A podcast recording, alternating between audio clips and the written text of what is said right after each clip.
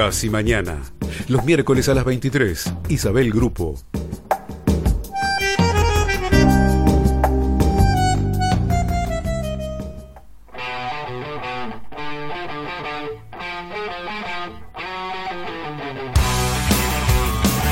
Desde Buenos Aires, Argentina. 880 Rock and Grow.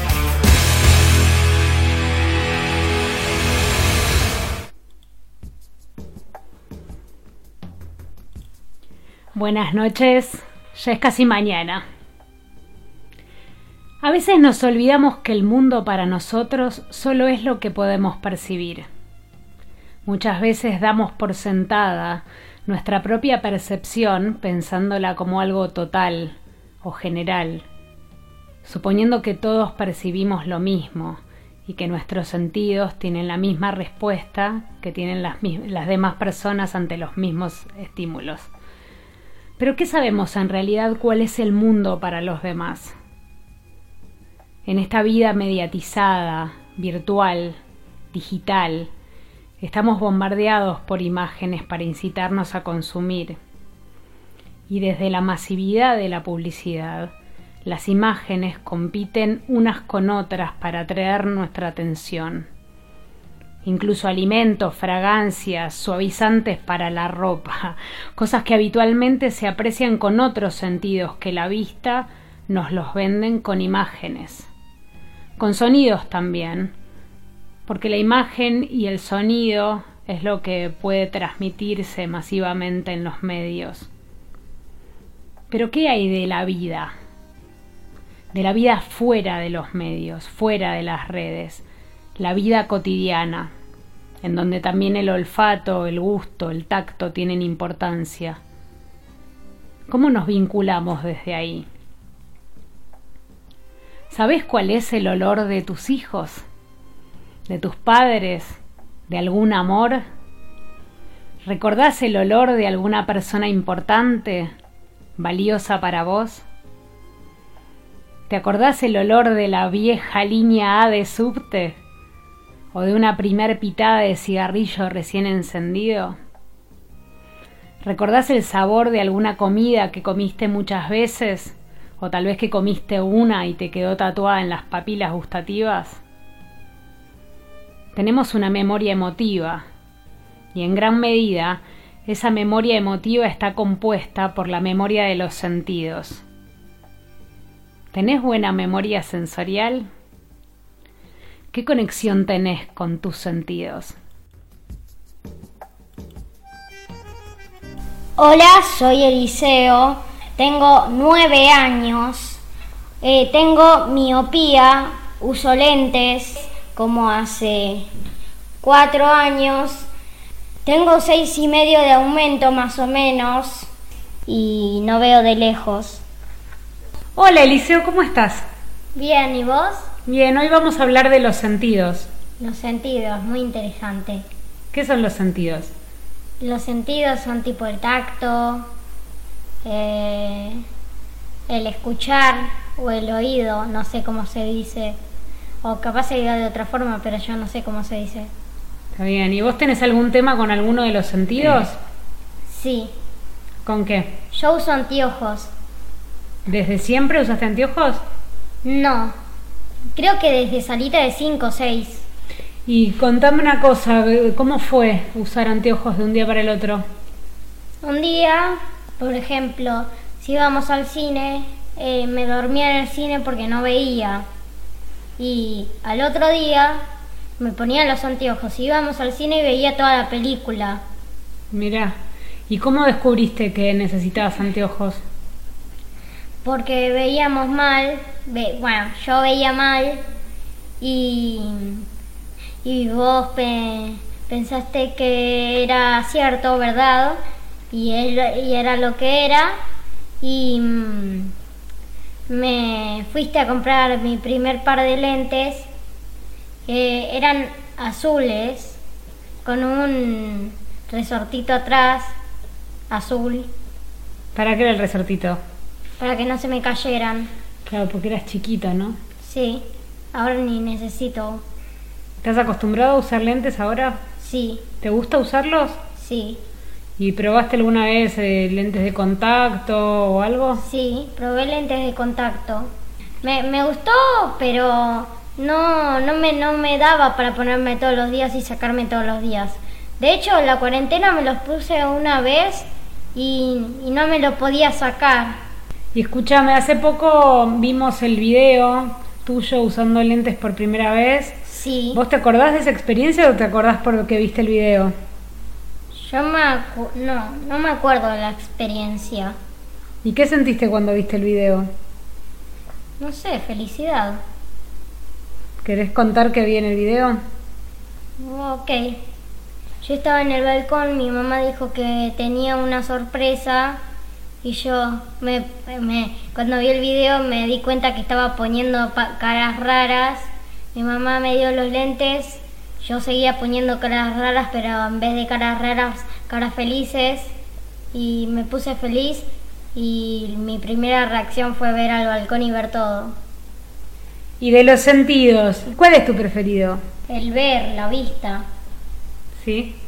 sí. ¿Y el que le sigue? El que le sigue, al escuchar. Lo audiovisual. bueno, muchas gracias por estar en Casi Mañana, Eliseo. Eh, de nada, ¿Te gustó? sí.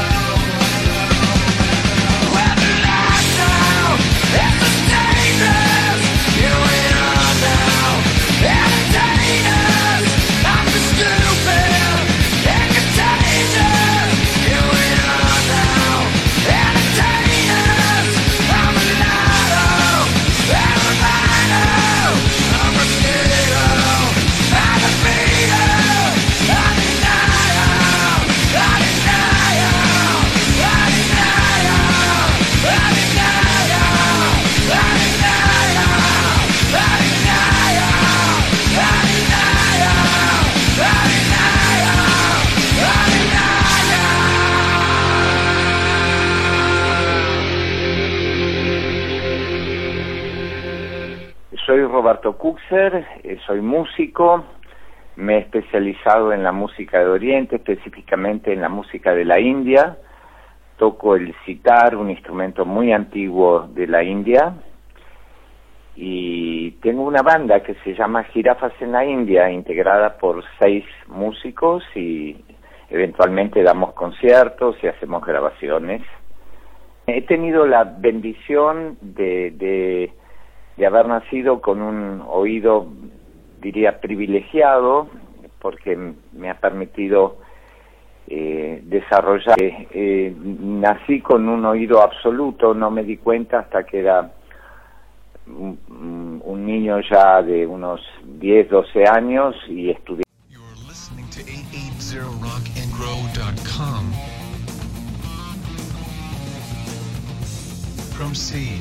El acordeón, que mis padres me habían puesto un profesor de acordeón y notamos que lograba con gran facilidad recordar melodías y saber qué notas eran cuando las escuchaba y poder sacar melodías que escuchaba, las sacaba casi de primera instancia con mi pequeño instrumento.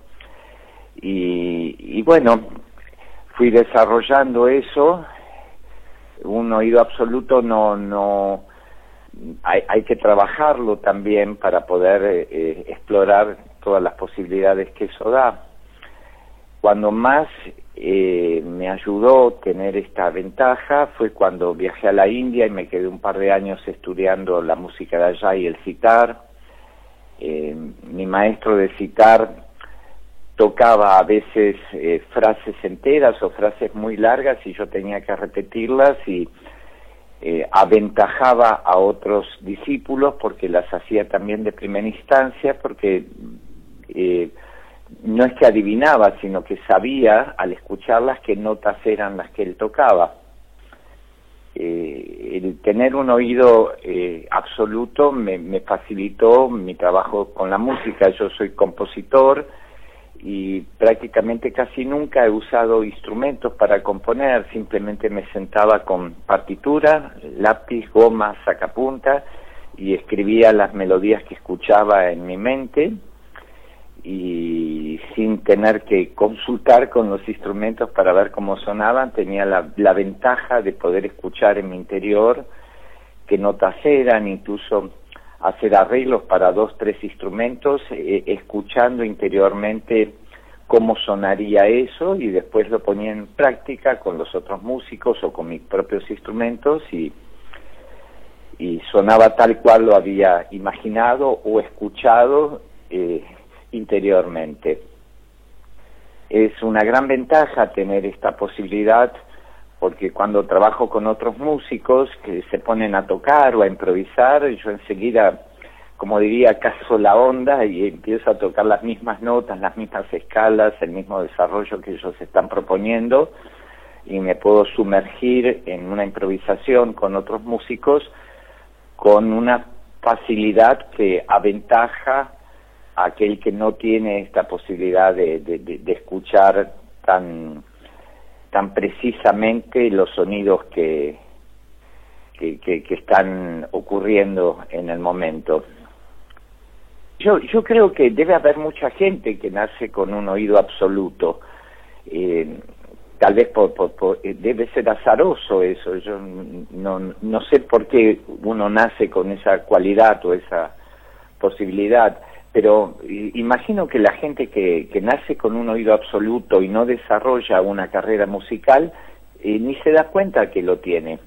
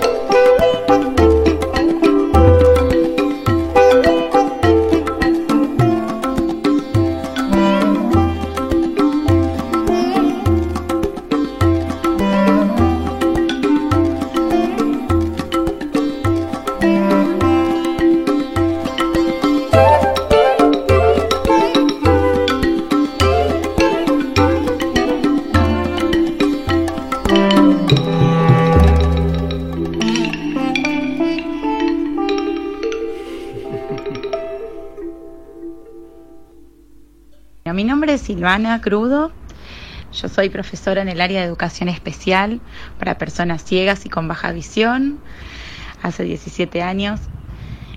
Soy, la verdad que muy, muy afortunada de trabajar en escuela para ciegos, habiéndolas transitado como alumna en su momento. Yo soy ciega desde nacimiento, tengo una patología que se llama amaurosis congénita de Leber, o más llamado casi comúnmente síndrome de Leber. Es una patología genética.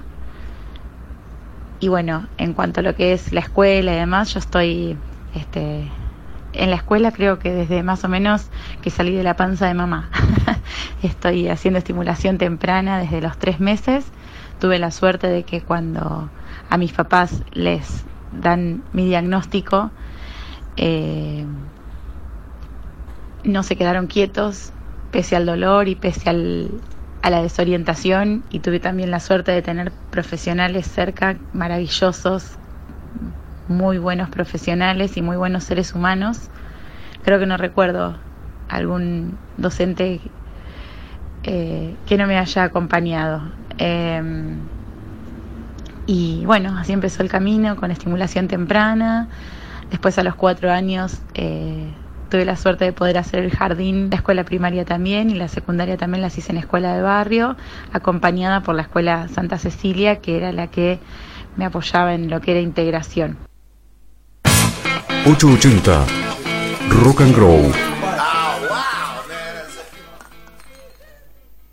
Eh, y en la vida cotidiana, qué sé yo, la ventaja que podemos tener es que quizás estamos como más atentos algunas cosas. La vista es tan global de todo. Vos entras a un lugar, eh, a un negocio de ropa, ponele. vos entras y ya viste que a la derecha tenés las remeras, a la izquierda tenés eh, los pantalones, de frente tenés los vestidos y al costado tenés, no sé, los suelos yo tengo que ir descubriendo eso, pero a la vez, este, cuando vuelvo a ir, por ahí yo ya sé dónde está determinada. O sea, mira, hay una anécdota que acá en el barrio y los chicos del supermercado se ríen porque yo cuando cuando vamos caminando digo, no, espera, que me faltó tal cosa que está acá. Claro, como está siempre todo en el mismo lugar, uno ya tiene memoria del, del, del espacio, entonces si va a día que me lo cambien estoy al horno. Entonces, esas cosas te da el, el, el, para el no ver, te prestas poca atención a las cosas. Vos por ahí vas las dos veces, las dos veces buscas.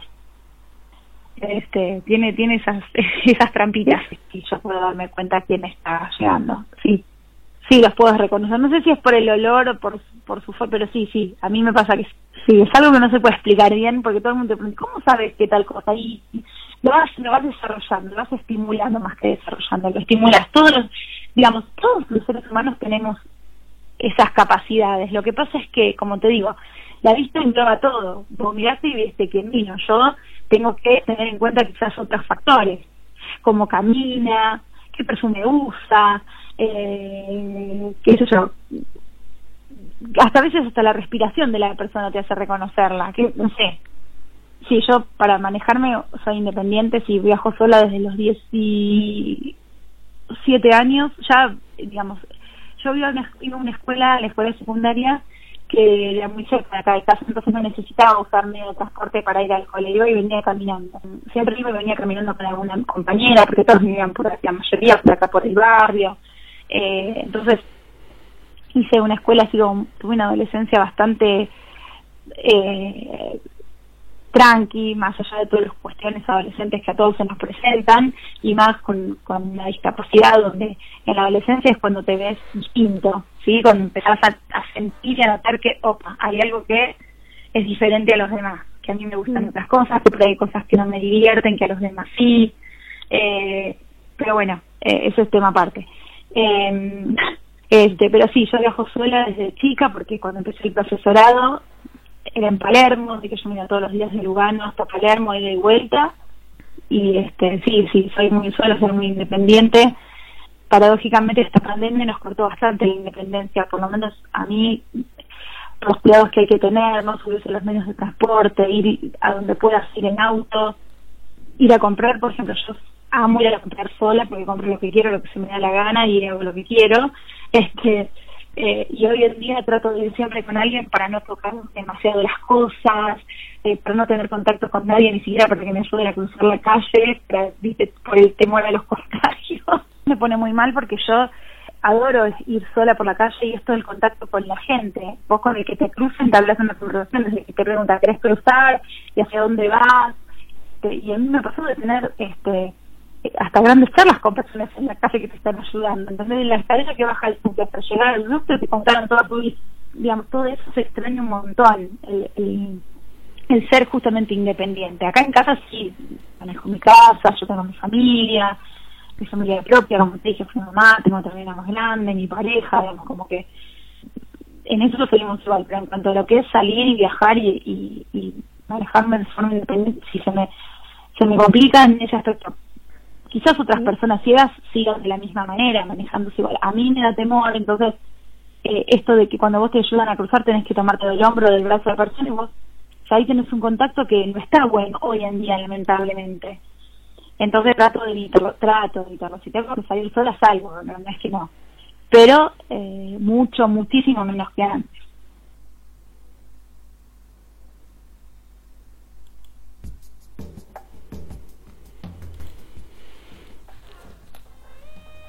No tengo muchas experiencias de salidas fotográficas, pero considerando que hace 20 años empecé a sacar fotos, y que hice el entonces obligado típico curso de fotoclub, participé en algunas.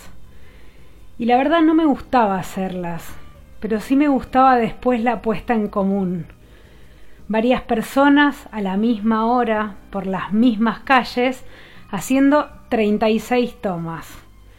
Y todas eran distintas, porque más allá del recorte que hagamos de la realidad, de la creatividad que tengamos ante lo mismo, creo que la realidad es una distinta en cada percepción.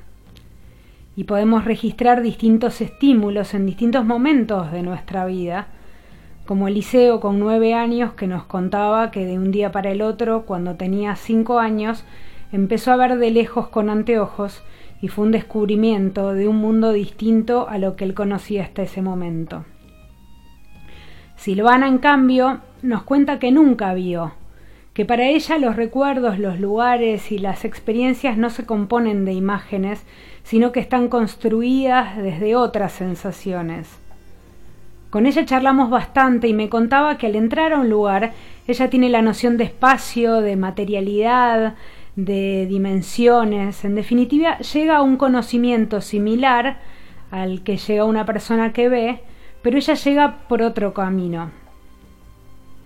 ¿Cuál es tu sentido con el que tenés una conexión profunda? ¿Con qué sentido te comunicas mejor con otros?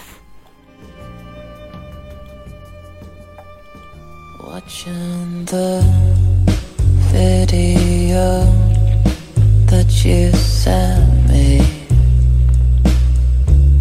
the one where you're showering with wet hair dripping. You know that I'm obsessed with your body, but it's the does it for me.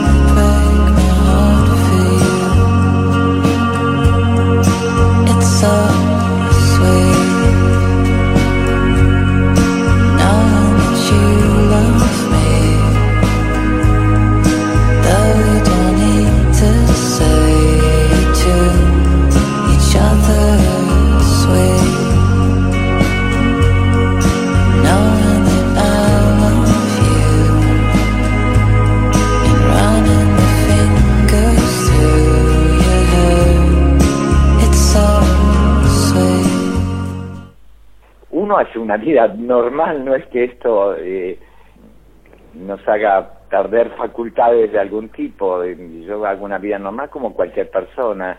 La única, eh, eh, no sé si desventaja, pero es casi un vicio cuando yo escucho música como todo el mundo, pero inevitablemente estoy solfeando, estoy diciendo las notas mentalmente cuando escucho una melodía o un cantante o cualquier instrumento, eh, no puedo evitar eh, tararear interiormente en silencio, tararear las notas que está tocando, ¿no?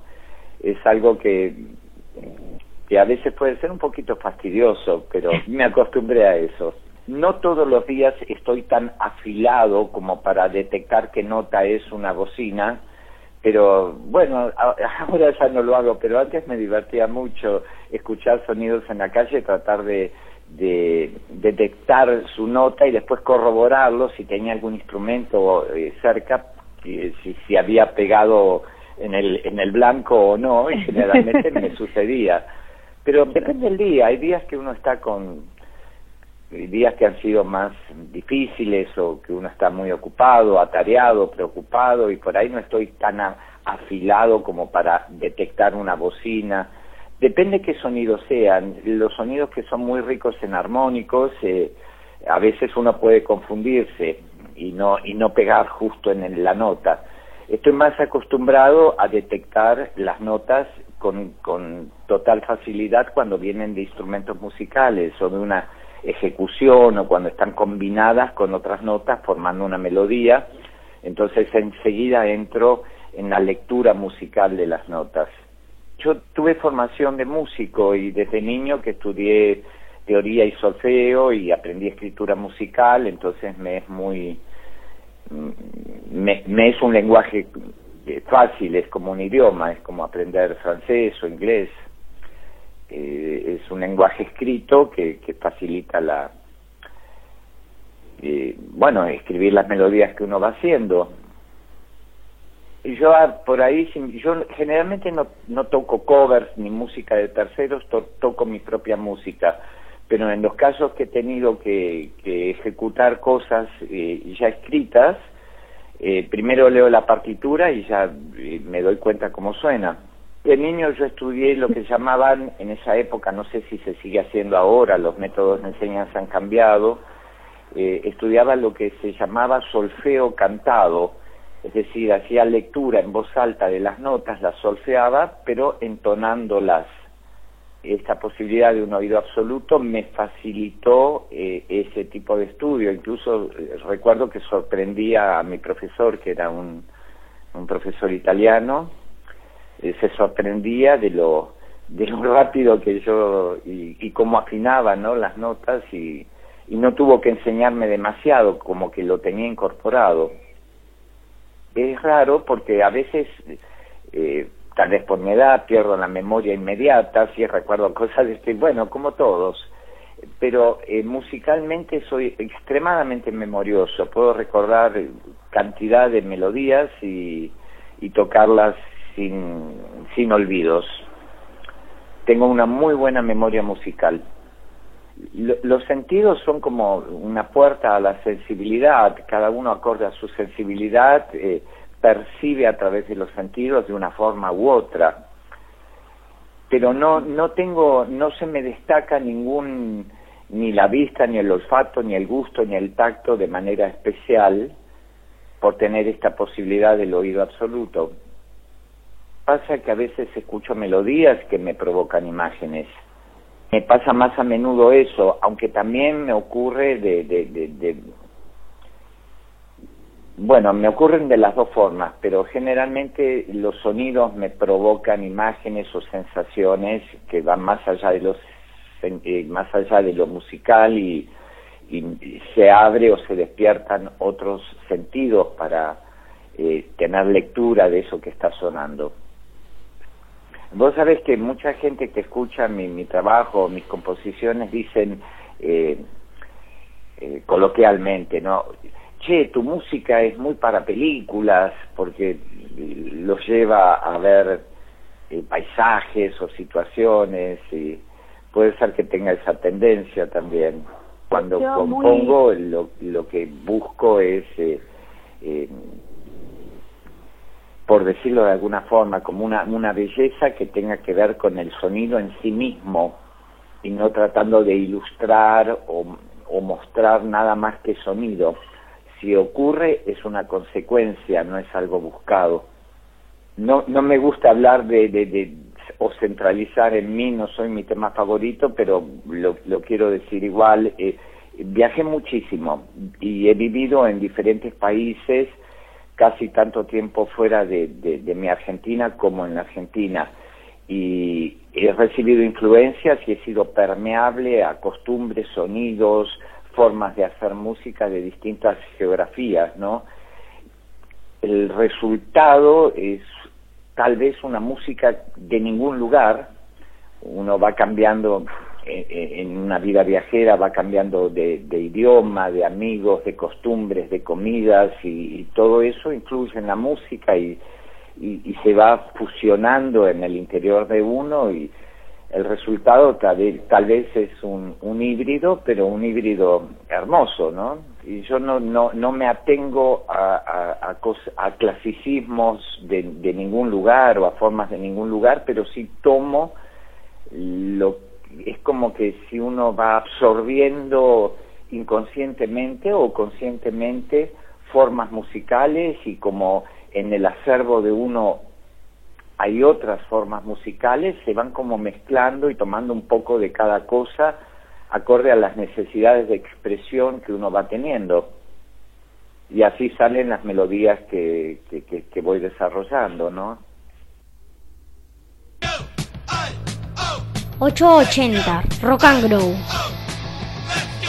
Me pasa como curiosidad que ahora ya lo, lo, lo con tantos años, imagínate 40 años de ciega, ya es como que pero sí me llamaba la atención cuando yo por ahí tan natural llegaba y, eh, decía, bueno, no sé, la perfumería. Yo iba caminando por el olor, por la forma que yo, tic, entraba la perfumería. Entonces me decía, ¿cómo sabe que es la perfumería? una cosa así. O, o no sé, este, ir en el colectivo, ya memorizarte el camino, digamos, el viaje. Entonces, segunda te paras y decís, esta es la parada, ¿no? Y chofer como me diciendo, sí, es entonces, sí, esas cosas que son como que uno, para nosotros son naturales, pero para las personas, eh, digamos, que te ven moverte, a veces como que llaman la atención. No sé, yo tengo muchos amigos que trabajan en, en organismos eh, eh, nacionales de, de, ciegos, tanto en coro, en el coro polifónico o en la banda. Bueno, mi pareja es, eh, trabaja en la banda sinfónica nacional de ciegos.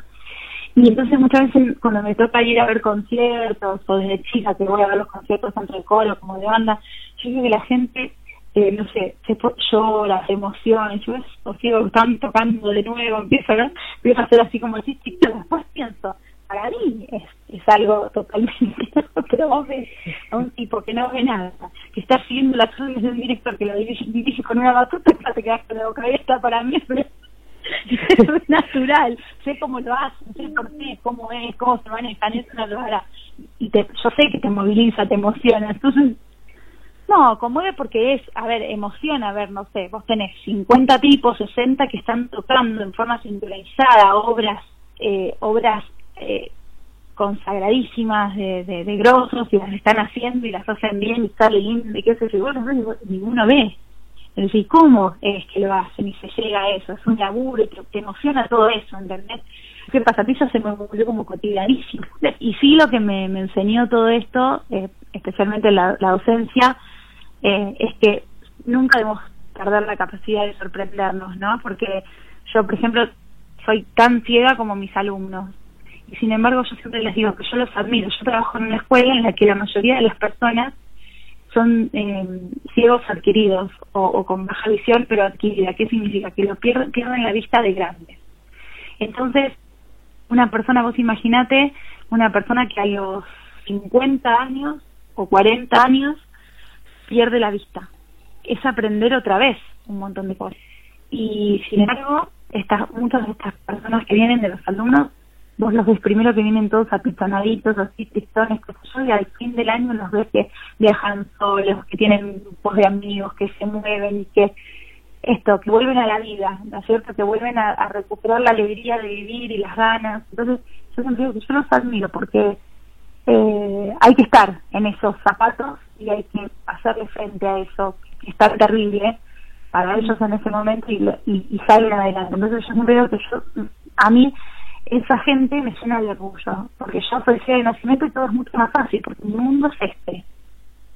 Yo me formé sin ver. Ahora, vos te formas bien y de repente eso lo perdés. Tenés que aprender un montón de cosas otra vez. Y la verdad que para mí son, son gente digna de mi admiración y de mi orgullo ver cómo avanzan y cómo cómo, cómo vuelven a, eso, a creer que se puede, que la vida tiene sentido y que, y que pueden vivir un montón de cosas que vivían o nuevas a pesar de no ver o de ver poco. ¿Y cuál es tu sentido favorito? ¡Ah, qué pregunta! Depende para qué. Para escuchar la música, yo amo la música, no hago música, no toco ningún instrumento, toco el timbre y desafino. Amo, pero pero vamos a escuchar música, amo cuando en esta casa hay mucha música, siempre hubo mucha música, desde muy chica a mi papá le gustaba también mucho la música, mi mamá escucha música y bueno, y soy pareja de un músico, entonces eh, estoy muy muy atravesada por, por lo que es la música, o sea que me encanta escuchar todo tipo de música, no tengo problema. Eh, tengo mis preferencias obviamente, pero pero me gusta mucho y, para viajar el olfato, los olores, los olores en los paisajes, las plantas. Yo a mí me, yo amo el mar, voy al mar desde muy chica. Y ese olor que se siente cuando vos vas llegando a la plaza, esa mezcla del agua, la arena, eh, es algo inexplicable. Ese, olor me, fascina, me fascina.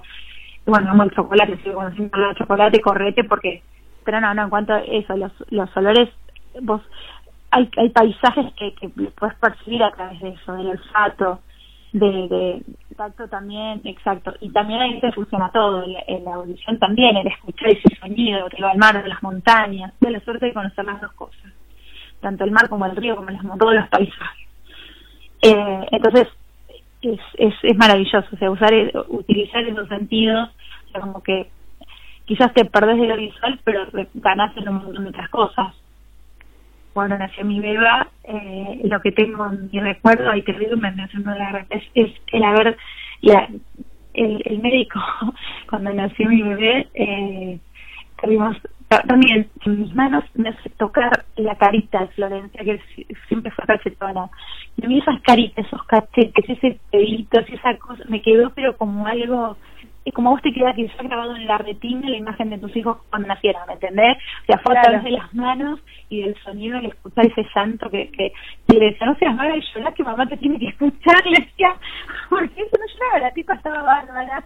Esa, esa sensación de las caritas de Florencia entre mis manos fue algo que creo que no, no, me lo voy a olvidar en, mi vida, pero sí, es como si vos lo estuvieses viendo, él tuvo la, la, la rapidez y la, la como se, se lo dije después, tuviste la, la, esa reacción tan rápida de agarrarnos las manos, tanto a papá como a mí, y ponernos las manos en la cara de la nena. Entonces es como, viste, en la cara, en el cuerpito, permitimos tocarla, que muchas veces a los no te dejan por el tema de la, de la higiene y de qué sé yo, hasta que... Pero bueno, acá, nada, fue tan, tan eh, genuino de parte del equipo médico que nos permitieron eso que creo que es maravilloso hoy es, ese es el recuerdo que nosotros tenemos de ser chiquita no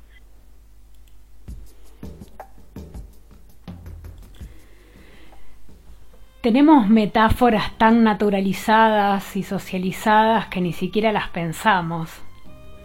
Decir que alguien es dulce es un elogio.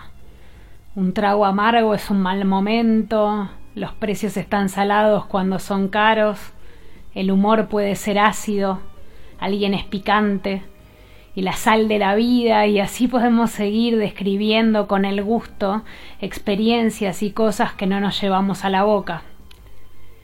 Alguien tiene mucho ruido en la cabeza cuando tiene problemas, hay ruido en mensajes que no son claros, es armoniosa una combinación que funciona, aunque no estemos hablando de sonido, un vínculo armonioso, con swing, con buen timing, o vamos a destiempo de la vida con algunas cosas.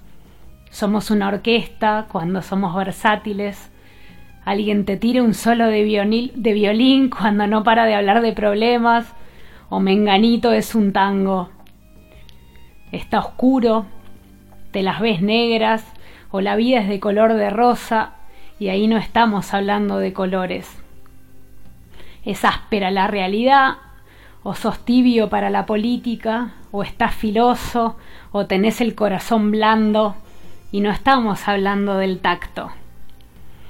Nos la pasamos haciendo metáforas y juegos sinestésicos entre distintos sentidos y también entre el distinto sentido de lo que decimos.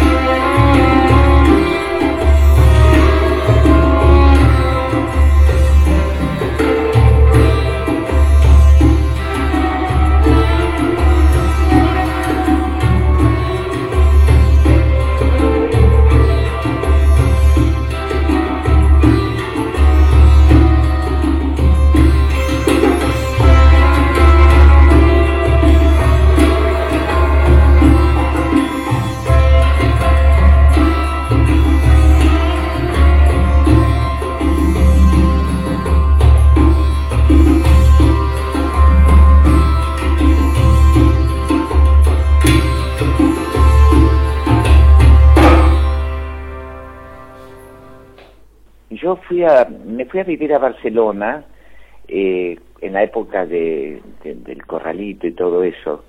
Y como yo fui sin dinero, llevé mi citar y al principio, el primer año, fui músico callejero. Es decir, me plantaba en la Rambla de Barcelona con un banquito, tocaba mi citar, la gente tiraba monedas adentro del estuche y eso, y, y era muy, muy linda la actividad. Y un día pasaron un, una pequeña, eran siete, ocho niños ciegos, pero niños de entre ocho y diez años, con sus maestros que los llevaban, iban caminando por la rambla de Barcelona y se quedaron escuchando cuando tocaba el citar.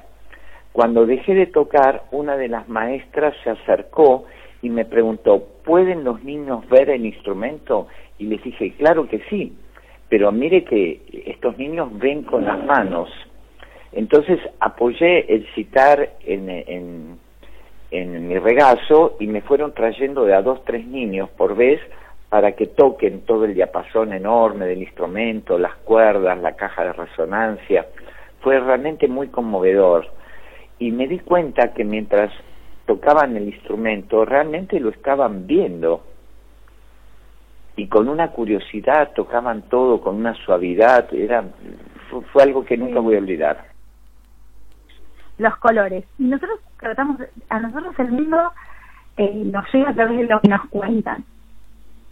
Y, y, por ejemplo, para los colores lo que se hace es trabajarlo en, forma concreta. Por ejemplo, yo sé que el, a ver, un ejemplo. El amarillo es un color fuerte, como el calor del sol que te da en la cara, ¿entendés? O sea, cosas bien concretas.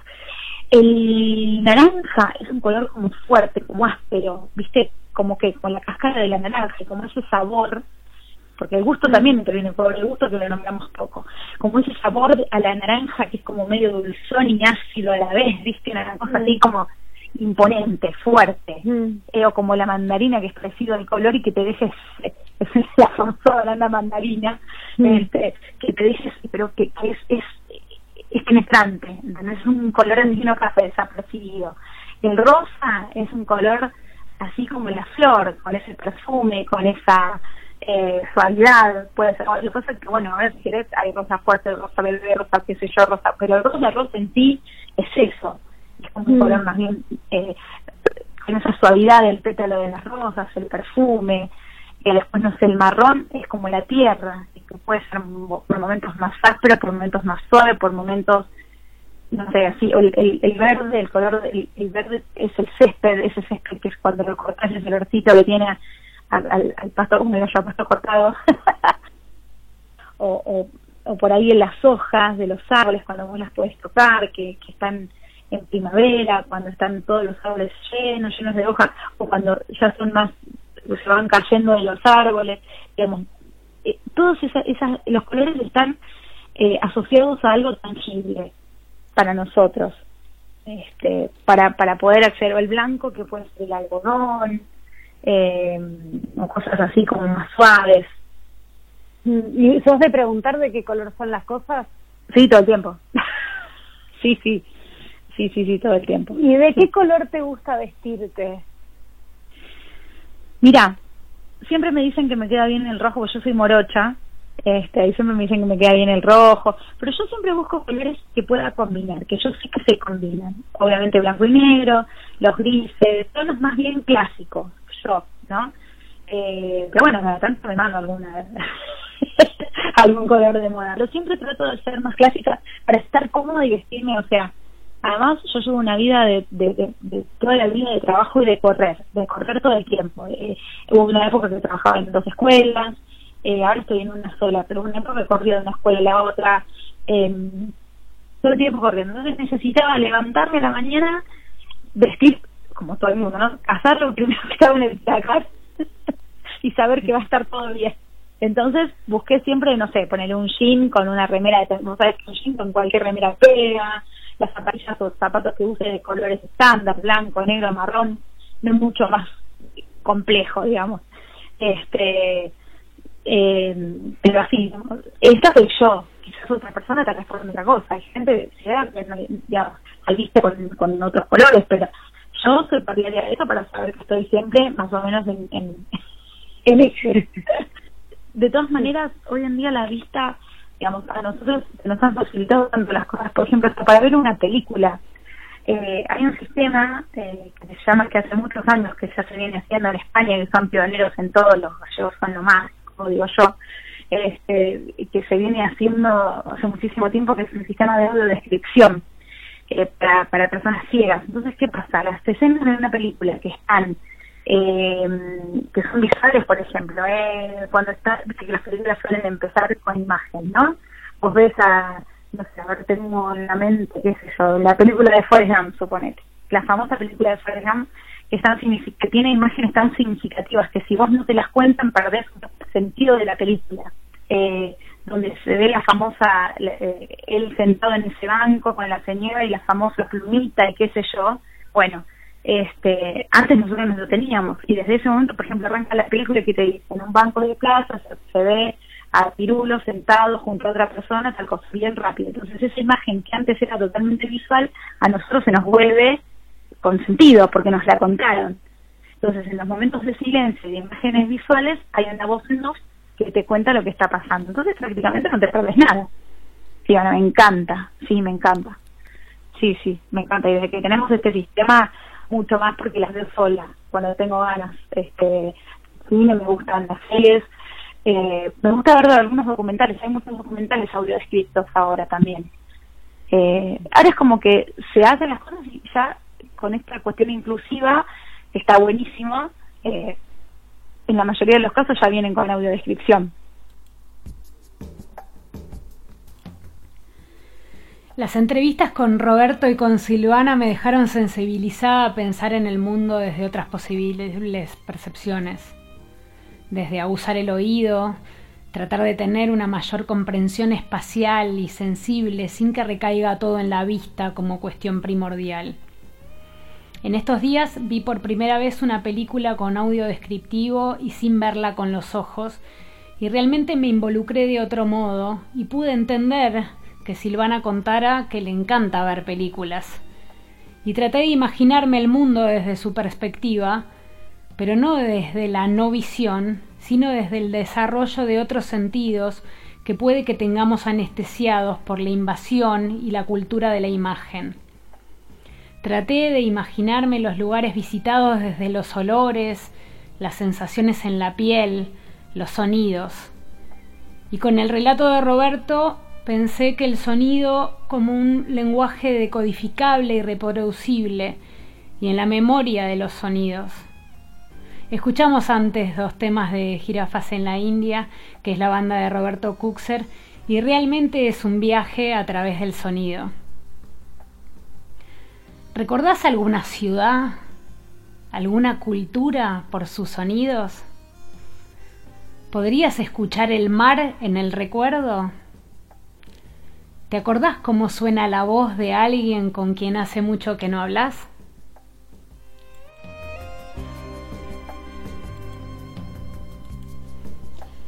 La MAU es un, es un proyecto de catas ciegas que que se trata básicamente de la experiencia sensorial. Eh, por eso esas ciegas, digamos, para, eh, poner bien eh, en relieve lo que tiene que ver con la experiencia de tomar algo sin saber lo que estamos bebiendo, ¿no? Entonces, nosotros tratamos de, de apelar de alguna manera a la memoria olfativa, es decir, aquellas cosas que nosotros recordamos de nuestra niñez y de nuestras vivencias eh, y tratamos de que a través de esos recuerdos eh, lo encontremos en la copa, porque entendemos que, eh, que, decirle a alguien que huela frambuesa en una copa de vino tinto es como, bueno, un poco abstracto. Entonces, al, agarrarnos de alguna manera de, los recuerdos, que en definitiva es como funciona el olfato, bueno, tratamos de que llegue eh, a distinguir esos aromas y sabores que se encuentran en la copa. Pero esto no es caprichoso, no hay una cosa, eh, se dice, esotérica ni nada por el estilo, eh, sino tiene que ver con una cuestión química que se da en, la, en el proceso de elaboración del vino, donde se desarrollan moléculas odorantes que tienen una estructura química igual o parecida a las moléculas odorantes de otras cosas.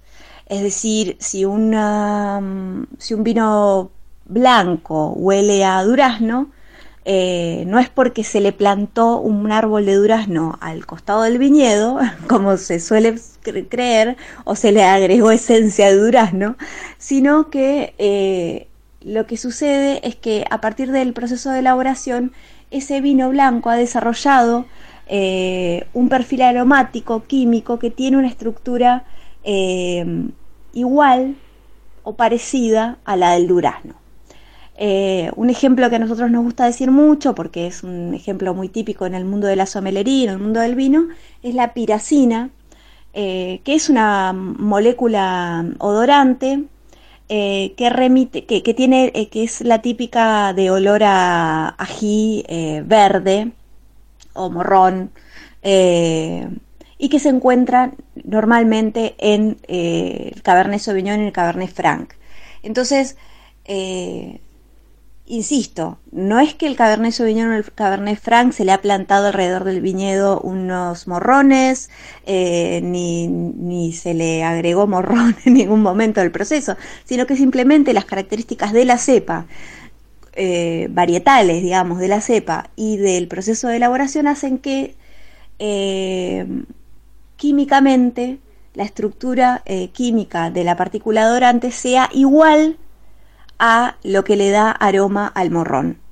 Entonces lo vamos a encontrar en la copa de vino por esa coincidencia química, digamos, con esa coincidencia la estructura química eh, de esa partícula dorante. Entonces eh, es interesante y por eso, insisto, apelamos a la memoria olfativa porque nosotros no vamos a poder encontrar de alguna manera nada eh, que no hayamos olido antes y que no recordemos.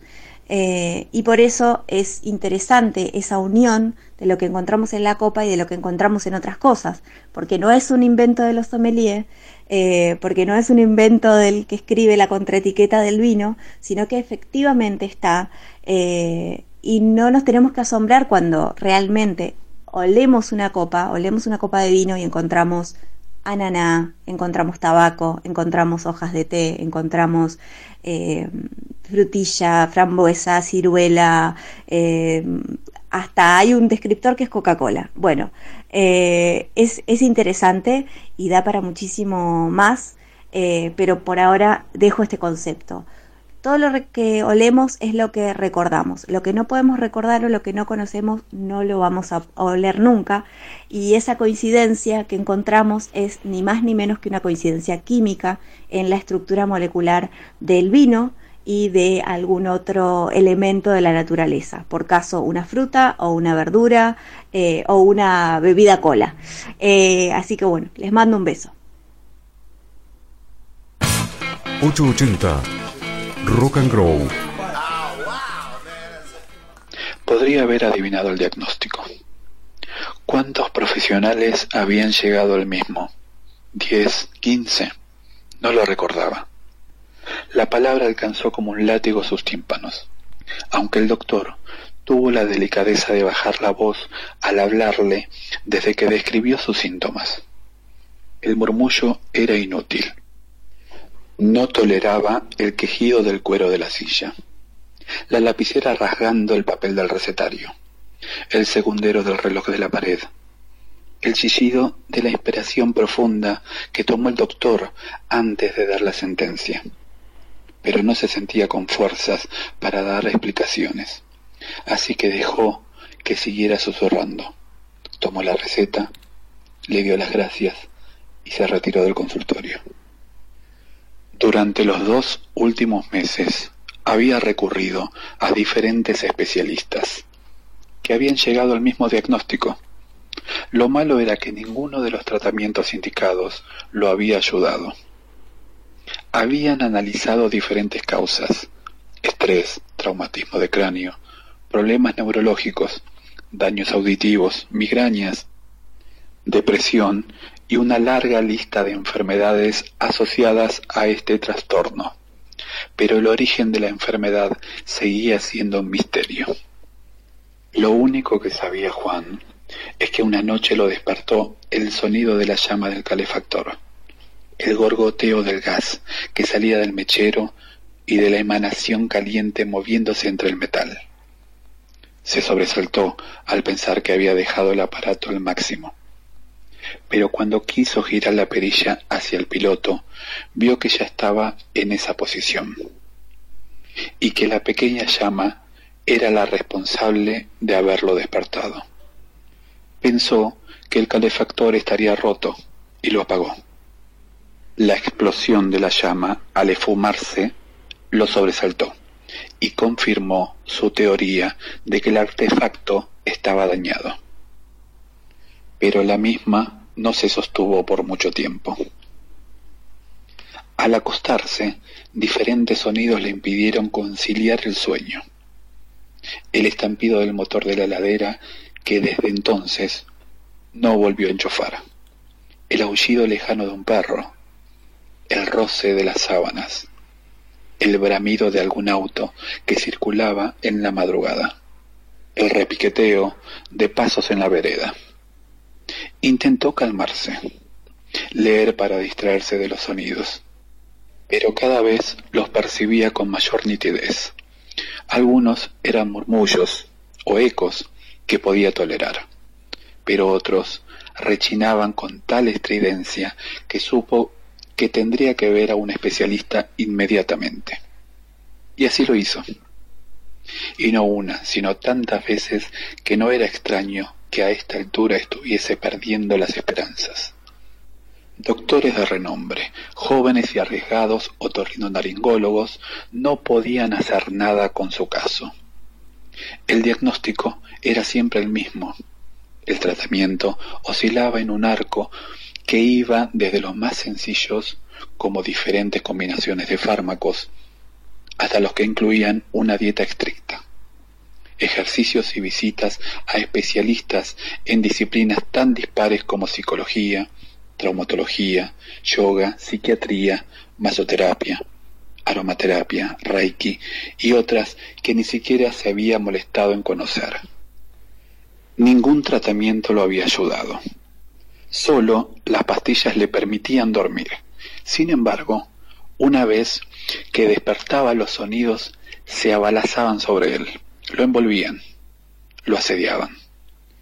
Lo que antes escuchaba únicamente si prestaba especial atención, ahora eran chirridos estridentes, aullidos, estruendos, zumbidos, crujidos y tamborileos que conformaban su agobiante universo auditivo. Como ahora, Mientras bajaba las escaleras del consultorio, percibía sus pasos con la insistencia del martillo sobre el yunque. Primero el golpe seco de la zapatilla sobre el escalón, seguido por una fricción de goma sobre el mármol. Su hermano lo esperaba en el auto. Desde que comenzó su enfermedad no podía conducir. A decir verdad, no podía hacer casi nada de lo que conformaba su antigua rutina. En el banco le habían concedido licencia médica. Sus amigos comprendieron que las visitas no ayudaban, y mucho menos las llamadas telefónicas, por lo que se distanciaron respetuosamente. Por suerte, no tenía novia ni perro, porque no hubiera tenido otra alternativa que abandonarlos. Se sentó en el asiento del acompañante y se puso los protectores auditivos, que algunos doctores desaconsejaban, pero que lo ayudaban a soportar el irritante sonido de la calle. En el camino de regreso se resignó a seguir el consejo de su familia. La casita de campo estaba abandonada desde hace años, pero con un poco de trabajo la dejaría en condiciones. Si no podía curarse, escapar de la ciudad haría su vida un poco más llevadera. Y si el origen de su enfermedad era el estrés, que seguramente había aumentado después de tantos médicos, tratamientos y decepciones, no le vendría mal unos días en el campo. Se lo contó a su hermano, que pareció alegrarse con la noticia, porque pensaba que esto lo ayudaría, porque se deshacía del enfermo por unos días o por ambas razones. En su departamento prepararon lo necesario para una estadía de un par de semanas. Pasaron por un supermercado donde su hermano se encargó de las compras y salieron rumbo a la casa de campo. Por suerte, la casa se encontraba a varios kilómetros de la ruta, siguiendo un camino de tierra que casi nadie usaba. Esto le ahorraría el ruido de los autos. Pensar que eso lo alivió por un poco. Llegaron. La casa estaba perdida al final de un camino delimitado por dos hileras de eucaliptos. La tranquera se abrió con un chirrido insoportable. Su hermano la aseguró al alambrado con un candado para evitar que esto volviera a ocurrir. Avanzaron en auto por el sendero que conducía a la vivienda. Abrieron las puertas y las ventanas de la casa con exagerada suavidad como si cada abertura estuviera a punto de desprenderse de sus bisagras. Dejaron el bolso y las provisiones sobre la mesa. Juan acompañó a su hermano al auto Le dijo que por lo menos allí no sufriría los sonidos de la ciudad, que los del campo hasta ese momento le parecían bastante inofensivos. Tenía las pastillas para dormir y cuando necesitara regresar los llamaría por teléfono. Este levantó la mano para saludarlo. Se había acostumbrado a hablar solo cuando fuera absolutamente necesario. Juan esperó a que el auto se alejara. Se sentó debajo de la morera que estaba junto a la casa y se quitó los protectores auditivos.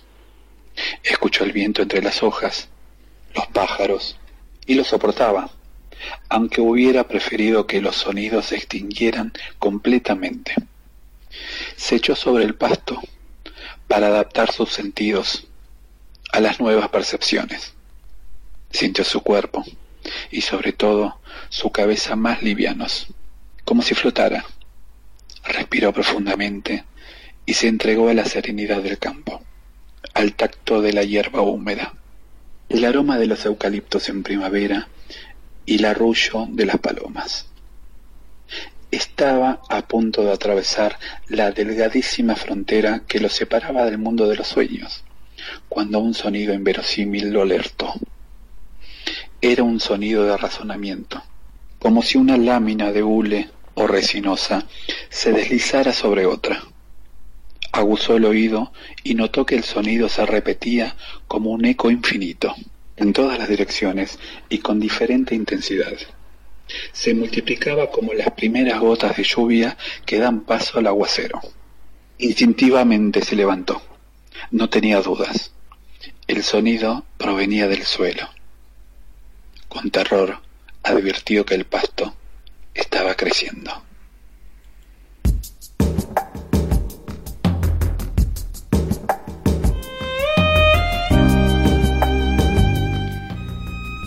Ana Paula Arias nos hizo un muy buen análisis de cómo opera el olfato y las moléculas odorantes.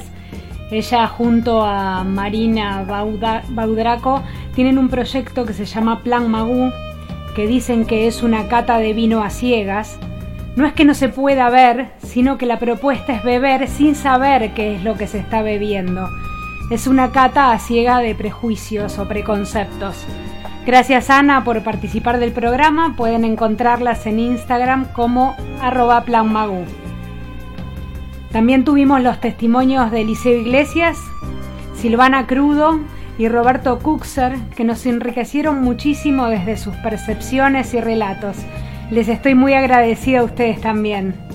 El cuento que recién escuchamos es de Flavia Pelizardi, se llama Hiperacusia y nos lo leyó Matías Iglesias, que participó en otro programa, y fueron varios los comentarios pidiendo volver a escuchar su voz, así que nos dio el gusto, muchas gracias. Y le agradezco también a Melina Rigoni por la info que me pasó. Y hoy ya es mañana, me extendí un poquito, pero no quería dejar nada afuera. Que tengan una noche llena de sentido y de sentidos.